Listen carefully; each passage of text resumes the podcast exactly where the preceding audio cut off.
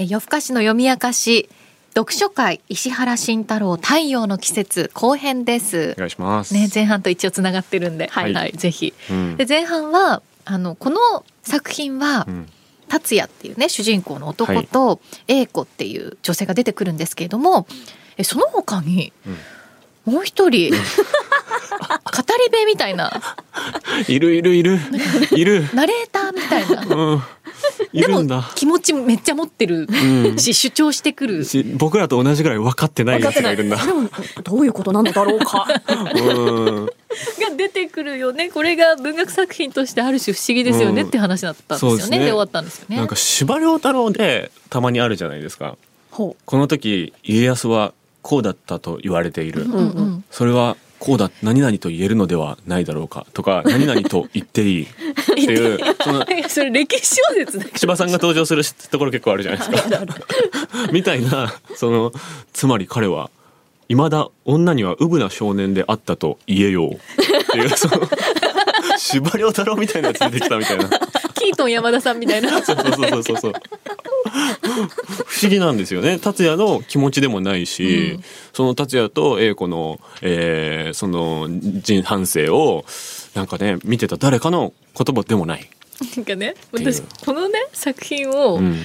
中学生の時に読んだんですよ、はいはいはいはい。でその時、うん、あの石原慎太郎都知事だったんだけれども。そうですよね。当時はなんかねえちょっと都内で中学生が夕方遊べなくなっちゃうとか、うん。そういうことやってるおじさんだぐらいにしか思ってなかったんですよ。はいはいはい。どういう結構分かってますね。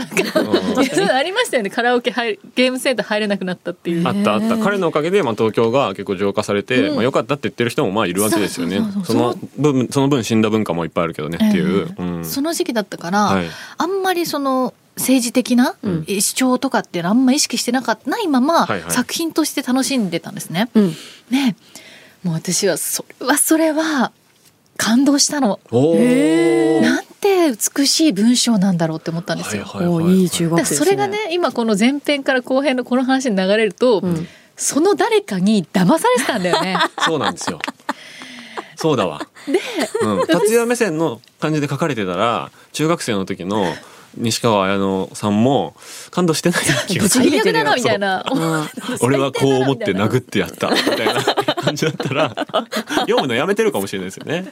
でちょうど一人こう間に挟まってるその豆知識博士みたいなのがいることによってうん美しいその人が美しい文章をね基本的には言いますもんね。そうですよね。うんでそのね特にそのだ誰が、うんあのまあいろんなね印象的なシーンあると思うんですけれども、はちょっとヨットで海に出て二、はいはい。人で、そこですよね。まあ抱き合うというかね、うん。イチャイチャした後抱き合う描写があるんですけれども、もうここの描写本当に美しいじゃないですか。悔しいけどそうなのよ。そう。例えば、えーヨットに戻るとその周りを二人はその周りを二人は泳ぎ回った、うん、海に入ったりしてねイチャイチャイチャした後ね、うん。新潮文庫55ページ。55ページです、はい。互いに両側から潜って船底で行き交う時目の前を英子の白い足がひらひらと通り過ぎていく。うわ。その遥か下には明滅してうん。流れるクラゲ。の傘があった、でこの前にちょっとククラゲをなんかキーパーソンにちょっとイチャイチャする くだりがあるからクラゲが出てくるんですよ。ここでそこそそうね。そこも反復してんの。美しさの反復をしてんですよ。一回この後も出てくるしね。うん。キーパーソンいっぱいいますけど夜光虫とか提灯あんこうとかもねその前にちょっと出てきてますね。あねで幻想的な。だからそそうそういう人たちもちょっと幻想さをこうね。演出してるんだけど。も、海の生き物たちみたいな。でそのクラゲの傘があった。それは例えようもなく神秘的な美しさであった、うん。でここでもうクラゲなんか墨田水族館のクラゲブースみたいな、はいはいはいはいはい。なんか美しい男女がはい。惹かれ合って、うん。なんか夕日を見てみたいな、うんうん。でまたそのステージも素敵じゃないですか海辺で、うんもうこの一連に騙されたね私はそうね。騙されるこれそは。こだけ読んで感動したんじゃないですか？えすごい最後の最後の10ページとか読んでないんじゃないですかね？愛って美しいって思っちゃうわかるわかる。このシーンは非常にずるくて、うんなんかタッチが変わるんですよね。うん。ペン変えたなみたいな。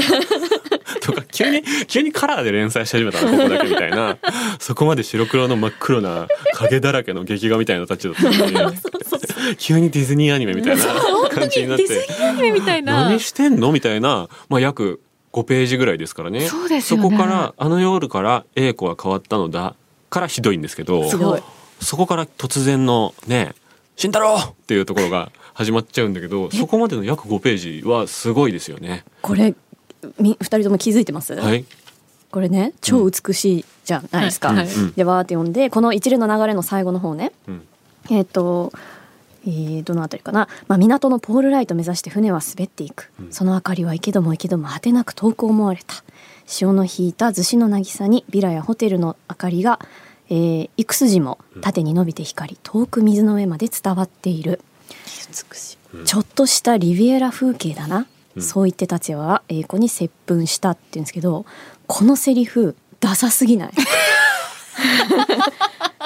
気づいた。これねセリフが超ダサいんですよ全部。部何も比喩してないですよこれ。比喩してない。確かにね。思ったことそのまま言っちゃってる。そう。さっき西川さんが読んだえー、と56ページの最初の一行のところね、うんうん。それは例えようもなく神秘的な美しさであった。うん、全部言っちゃってんじゃんみたいな。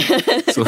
言ってる。決めてくるのよ。そうね なんかこう物を並べてこう色合いとかを教えてくれた上で美しさをこっちに判断させるっていうような、なんか幅はないですよね。あというまあそれもあるし、うん。なんか私これ多分「火の鳥」読んでたから同時に、はいはいはい。すごい手塚治虫のあの美しい映像でなんか再現されてああまあね海の生き物とかね結構出てくるしね。その手塚治虫のセリフって全て素晴らしいじゃないですか。我々火の鳥会なんて、はい。それぜひ聞いてほしいんですけど届きますよね、届くじゃないですか。でもこれ通してセリフがすごくしょしょうもないって言うとあれですけどああえてだと思うんですけど美しいセリフは一つもないんですよ。かる。だからここに出てくる人々は美しい言葉を持っていたりとかそういう人ではない。やっぱ語り手が圧倒的に素晴らしい言葉を持っていてだそこに騙されるっていうことだと思うんですよ。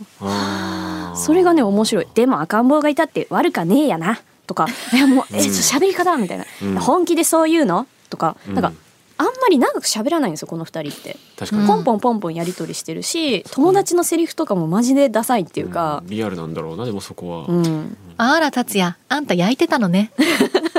えうん。全部工夫はないですよね。ないまさに、うん。そうです工夫ね。のないセリフのやり取りなんだけれどもそこを支える文体っていうものがはい。あまりにしっかりしていて美しい。そっかそれがなかったら成立してない話なんですねむしろね。うん、主役はねこの謎の人ですよね うん確かにこのセリフのうんひどさっていうかでもその貧相な貧弱なセリフをそうそう。語っていることに対しての恥じらいが一切ないなうん、と思うんですよ。でそこをかっこつけたような例えばまあごめんなさいね村上春樹さん聞いてたらね毎回。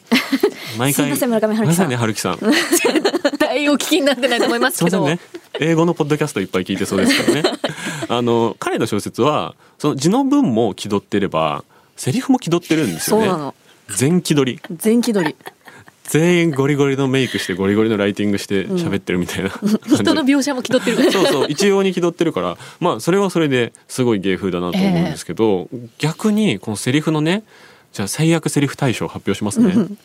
えー毎夜10時にもなると西村の別荘に集まっている連中はその夜の相手の定まったものを送り出すと一斉に「処女撲滅運動万歳 」と凄まじい歓声を上げ涼み客の出た、えー森戸や逗子の海岸に押し出していくの。だバカじゃないの？っていう。帯にもなってるんですよね。そそうなんでって思った。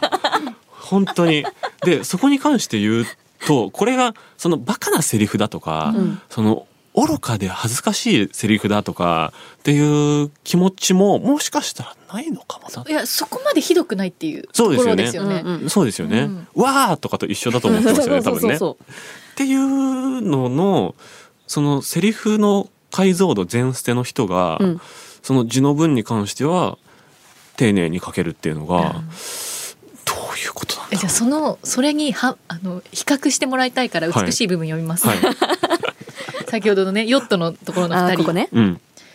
まあ、二人でちょっと月を見るんですよね、うん。これがまたいいじゃないですか。ヨットの甲板の上からね、月と月を見てクラゲのね対比みたいな。のがある。うんこの時英子は初めて安っぽいお月様の物語を演じきれる女になったのだ。なぜか月が霞んで見えた。彼女はやっと自分の涙に気がついた。おー。月で泣くのよで月を見ることで自分の涙に気づくんですよ。それが何ですかさっきの大島さんの。もう読みたくないわ。読みたくないわ。あの変わる？うんそうね。まあでもちょっと気になるな。ちょっとここからもう女性への幻想みたいのちょっと始まってるような気もするな,、うん。なんか。それあそれねどこから始まるんでしょうね。ここですねうん、最初から女買ってますしね。う、ん。でもこの A 子の感情がやっぱその涙の描写としては美しいと思うんだけど、うんそこがやっぱ突然ではあるんですよね。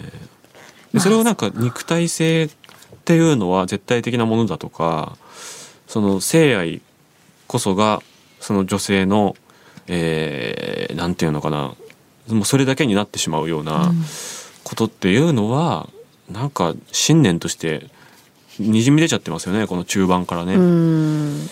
強いずっと強いエコが良かったな。まあね気になりますねそこはね、なんかこれをどどういうふうに書いてるんでしょうね。なんかいや私はなんかそのし石原慎太郎がセリフのところだけ気を抜いたっていうよりは、うん。あえて気を抜かせたポンポンとしたセリフ回しをしてるんだなって理解したんですよ。うんそれはこの二人は本当にただ貴族的な世俗的はない。ただの一、うん。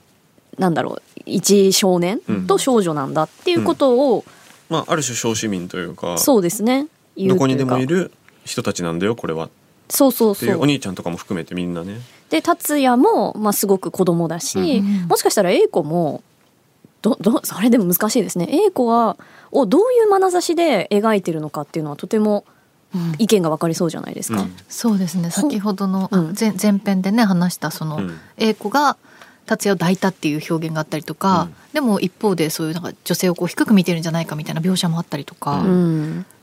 それはなんか英子すごいいい女でしょみたいなつもりで書いてるのかそれとも英子はそんなことに涙しちゃうぐらいコロッといっちゃってる女なんだっていううん。風に描いてるのか。うん結構分かりそまあ後世のね石原さんの発言からすると、うん。その後者のう。うん。感じだって、まあ、決めつけるのもよくないけれども、うん。でまあその、うん、読んでいくとやっぱ前半は強くて主体的で、えーまあ、読者が読んでも刺激的なキャラクターだし、うん。達也からしても魅力的であろうということが分かるキャラクターの英子ですよね。そう。で途中から、えー関係を持ったところで、えー一歩引くような、えー古風な女性としての、えー立場を選択するような英子っていう風になってしまうところがある種のこう女性に対してので特に英子に対しての描き方がてかま眼差し、うんうん目線が安定してないようにも見えるんだけど、うんそうですねでもそれって割と有害な男性の価値観そのものであるよなっていう気もしてて。はいはいはい。一つにはそのエロい女がいいっていううん魅力的な自分のものにならないものを追いかけるみたいなのっていうのもベタな価値観じゃないですか。うん。その一方で自分のことだけは、えー無条件に愛してくれるうん。母のようなうん。女を求めるその男性の女性間の幼児性うん。とか聖母幻想みたいなものって割と有害な男性性の中に両立してるものだと思うんですよね。まさにまさに。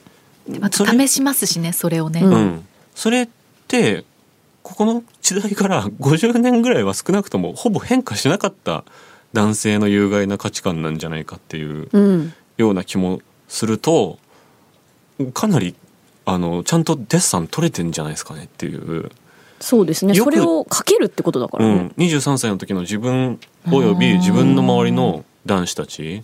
で当時の、ね、大人から怒られた小説だっていうふうに言われてるけど大人だってそういう価値観だったでしょって、まあ、うん正直思うわけですよね。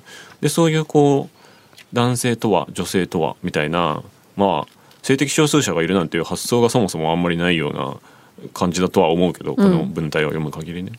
その性とは愛とはみたいなことへの問いが、うん、今読むとこうちょっと茶化したくなるようなぐらいのダサさを持ってる部分もある一方で、うんかなり観察はできてるよね、っうんそうなの。ていう部分は評価せざるを得ないよねって思い前ますよ。編に言ったね二人の愛に気づくタイムラグのうんうんうん。ところとかもそうですもんね。ううん。だからある種のこうなんかあるあるを詰め込んだようなその俗っぽさもある一方で、うん。えこの有害さってさいまだに全然解決してなくないみたいな、ことで。本当にそうだと思うし、ね、今今でこそもう一回読まれてもいいような小説でもありますよね。そういう意味で言うと、ひどさがよりわかる当時より多分。うん。確かに、うん。しかもその A 子は受け身のまま死んじゃうある種まあ死んじゃうんだけれども、うん。最後復讐されるんですよね、うん。彼は彼女に、彼女が死ぬことによって、うん。まあ、まさに書いてありますけど、えーこれは A 子の彼に対する一番残酷な復讐ではなかったか。彼女は死ぬことによって達也の一番好きだったいくら叩いても壊れぬおもちゃを永久に奪ったのだっていうわけですよね。だからまあもちろんその彼女は受け身的になるんだけれどもそれ自体にとてもやっぱりこう跳ね返ってくるパンチングバックのやっぱりままだったっていうことを彼は彼女を失ってようやく分かるっていうか、うん。まあ、とても皮肉な結果だしねまあよく言われるフェミニズムとかの議論でよく言われるなんで女ばっか死ぬんだみたいな話にもこうなぞらえるとすごく不本意な結末ではあるんですけど、でもやっぱこういう落とし方をするっていうのはなんかすごい随分批評的だなと思いますね。あそうですね。批評的っていう言葉がすごくピンときますね。でその A 子に敗北したっていう形で一応終わってるじゃないですか、はい。でもそれって達也の勝手な思いですよね。そうですね。確かにそうだ。A 子からしたらただ自分が死んでしまったというだけで達也に死ぬことによって勝ってやったという気持ちはまあ本当にあるかっていうとその達也が勝手にこう恋愛関係とか愛の回路っていうものを勝手に勝敗がつくものだというふうに思っているっていうところが達也の最後まで成長できなかった部分うんですよね。その愛っていうのは勝負じゃないんだっていうことに最後まで気づけてない達也っうん。ていうのがやっぱりきついですよねこの終わり方っていうのは。うんででもその一方でこう負けたと思いたいっていうそのお母さんには勝てない自分みたいなその負けたということにすることによって自分の留飲を下げるっていうようなずるさもまたあると思うんですよこの達也には。うん。でまあこの作品にまあずっと出てくるモチーフっていうのが恋愛以外で言うと、まあ、ボクシングと海っていう、まあ、ほぼダブルモチーフじゃないですか。でそのボクシングっていうのはやっぱりこう自分のどうにもならない面白い女性っていうその恋愛対象として求める、まあ、エロスというかその戦うような恋愛がしたいっていう刺激の方でで海っていうのはそのマザコン的なうん。その自分を無条件に受け止めて癒してくれるっていうあ象徴ですよね。うん。ーすごいいいものとして描かれてそうそうそう。だから、えー刺激的な恋愛がボクシング、ん。でもう無償の無害な愛が海っていうあこのねこの2つのモチーフしか出てこないっていうところがやっぱり、でもうんうん、くだらないなっていうか。そうそうそうそうそう。でもそれがやっぱりこうそのこの作品そのものがくだらないとは言い切れないぐらい、非常に簡潔にうまくできちゃってるよね正直。っていうのは、うん、改めて思いますね。よくできてると思ってしまいました。だってやっぱりなんか今お話伺っててその英子目線で考えると、うんうん。とんでもない悲劇の物語じゃないですかうん。そう特に後半まあそうですね。うんうんでこれ発表されたのが1955年はいはいはい。でなんかもしかして暇とか平和に対する疑問みたいなのをうん。投げてる作品でもあるのかなって思って面白い。うん。戦後だから10年経ってそう戦後10年経っててで英子って元彼を戦だ争で亡くしてますよね。そう。そうだそうだ。ってなった時になんか急にそんなね残酷で辛い状況があありながらもその海の上でのロマンチック映像みたいなうん。のの対比とか、で最後のそはもう一回その悲悲劇っていううん。ところとかの、なんか色の違い？はい。明るい暗い明るい暗いっていうのもなんか一個なんか投げかけられてんのかなみたいな思っちゃったんですけど。確かにそうですよね。戦争の影があったらそもそも日常の退屈をボクシングで発散しようとは思わないですよね、うん。そこは確かにそこがその戦争を知ってる世代からするとそこには無頓着なのにいや何その争いたがってんだよ。なんで暴力的なんだよ。暴力の時代が終わったのになんで暴力的なんだよっていうようなそのエンタメとして暴力を求める不埒さみたいなものがよりあったのかもなとかは今聞いて思いました、自分がね発売当時読んでる人間だったらね、うんうんうん確かにけしかっ1955年か。てより思うかもしれないですね。何やってんだみたいなね、うんうん最初遊びすぎだし、そうね。働けよとか埋めよとか思うってことですよね。ねうん、ああしかも高校生でね。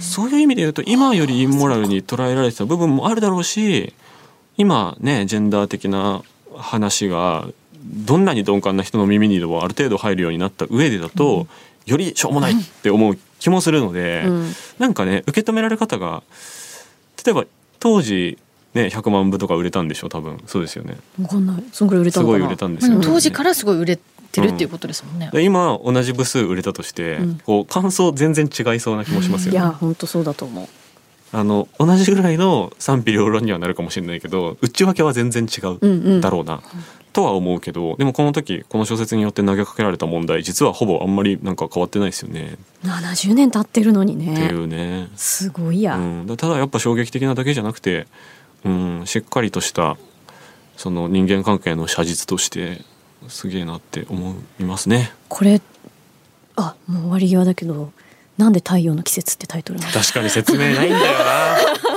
説明ないんだよねこれ。うん。海の上でじゃダメなんですか？海と検討。あ読まない。誰も。確かにそれでだって太陽族ってね。そうですよ。いやでもこれで太陽族出てくるの本当しょうもないなって思いますよだって当時の若者たちを描いたっていう作品なわけじゃないですか。そうよね。でもちょっと憧れだったじゃないですか。このちょっとハイソな部分っていうか。なるほどね,、まあね。ちょっと劇的ドラマチックな日常とか。うん。いやなんかその生活感のなさみたいな、うん。生活感のない凋落性っていうことですよね多分ね。なるほどね。うん、それがまさに太陽の季節だって季節っていうのがすごくやっぱ限定的なものじゃないですか、はい。3ヶ月で終わるものでですよね季節っていうのは。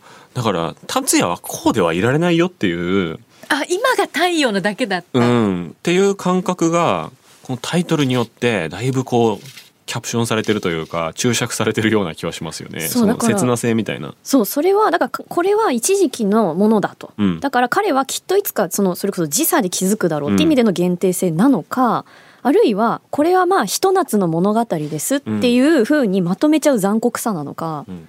つまり英子が死ぬわけですよね。相当なことが起きてクソとか言って殴るんだけど、うん。でもひと夏の出来事で次の年にはもう忘れてしまうよみたいな。最悪じゃないですか。でも本当にこれ全部ひと夏の出来事ですもんね。そう。確かにね。そっか。どっちなんだろうっていうのは結構分かれそそう。こはかなり巧妙なコピーライティングなのではないかと思ったな。うんその勘違いした人が青春小説として読むようなフックでもあると思うんですよね。確かに。うん、爽やかな。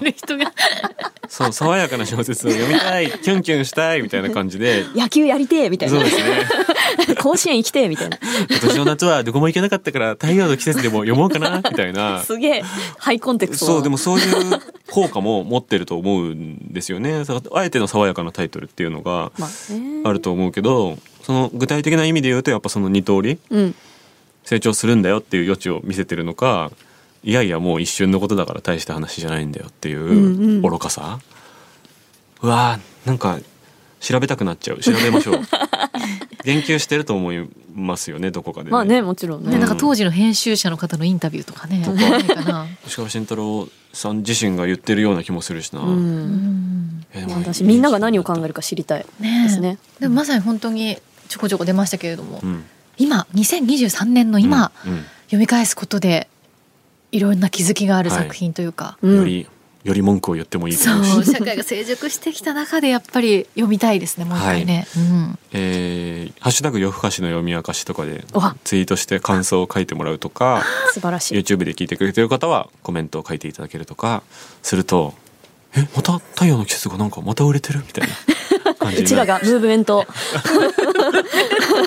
東京出身だからねやっぱりそうですよ太陽族ですよ我々は 全く。